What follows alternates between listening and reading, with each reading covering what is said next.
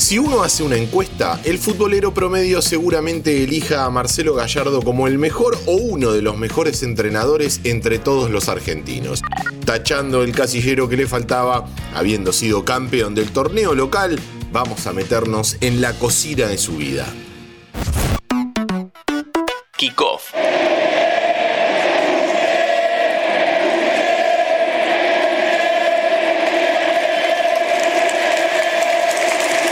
Hola, ¿cómo Sean todos bienvenidos a un nuevo podcast de interés general.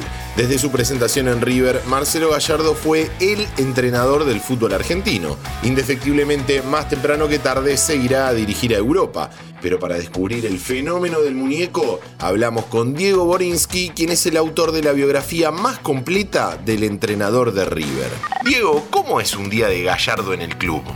Y él va temprano en general, eh, si el entrenamiento es a las 9, él llega a las 8, tiene su oficina en un primer piso y desde la oficina se ve el gimnasio a su izquierda, abajo y a la derecha las canchas. Y los jugadores antes del entrenamiento todos tienen su rutina preparada que no es obligatoria, pero bueno, él desayuna ahí con sus compañeros de, cuerpo técnico, después dirige la práctica, después almuerzan en un comedor grande que tienen ahí, está la mesa del cuerpo técnico, es como una mesa de amigos.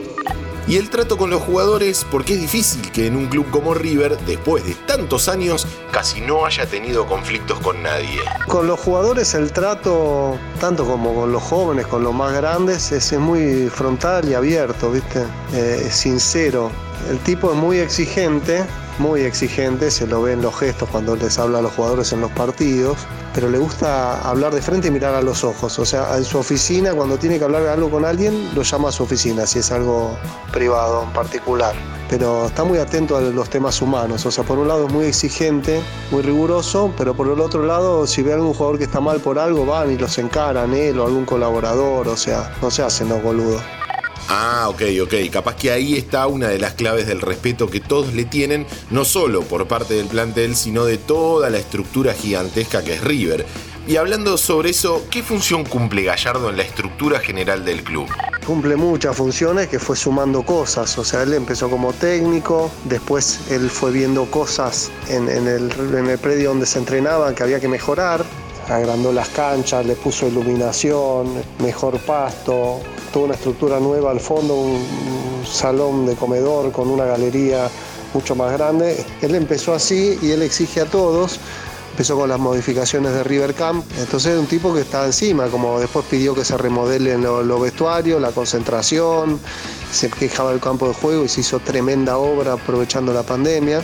Y después a partir del 2018 ya se metió mucho más de lleno en las inferiores, en el proyecto Infanto Juvenil que se llaman, a partir del 2018 se incorporó un predio nuevo que fue el de Hurlingham, eh, reuniones con los directores técnicos de las distintas categorías para bajar línea, para ver qué tipo de jugadores él pretendía. Está muy encima de todo, todo el fútbol de River. Entonces vos fíjate desde las obras hasta la bajada de línea a los técnicos de inferiores, él también mira los partidos, así que está involucrado en todo. Diego, antes de seguir, te recuerdo que si te gustan nuestros podcasts, puedes seguir el canal de Interés General para tenernos todos los días en tu Spotify. Búscanos como Interés General Podcast, apretás la campanita y listo.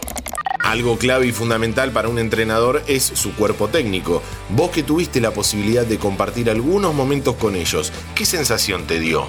Los colaboradores más cercanos son Vizcay y Buján, Matías Vizcay y Hernán Buján, que fueron compañeros de él en inferiores. Son como los amigos de la infancia, han estado juntos eh, ellos tres viviendo en Uruguay en un momento, cuando dirigían Nacional. He participado en un par de sobremesas del cuerpo técnico y es como un grupo de amigos que se juntan a charlar y cuentan anécdotas y se divierten. No hay desconfianza, no hay celos, eh, están muy claros los roles. Y la verdad que a mí las veces que estuvo me dio esa sensación, como un grupo de amigos. Ya para ir finalizando, ¿se puede explicar la clave del éxito? He escribido dos libros, 1100 páginas para tratar de explicar. Claro, Diego, y por supuesto que de más está decir que para cualquier futbolero la lectura de Gallardo Monumental y Gallardo Recargado es una cita obligada. Mi nombre es Diego Celonca y los espero en el próximo kickoff.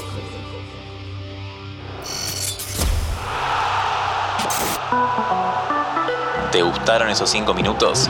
Seguinos en Spotify, activa la campanita y escucha contenido nuevo todos los días.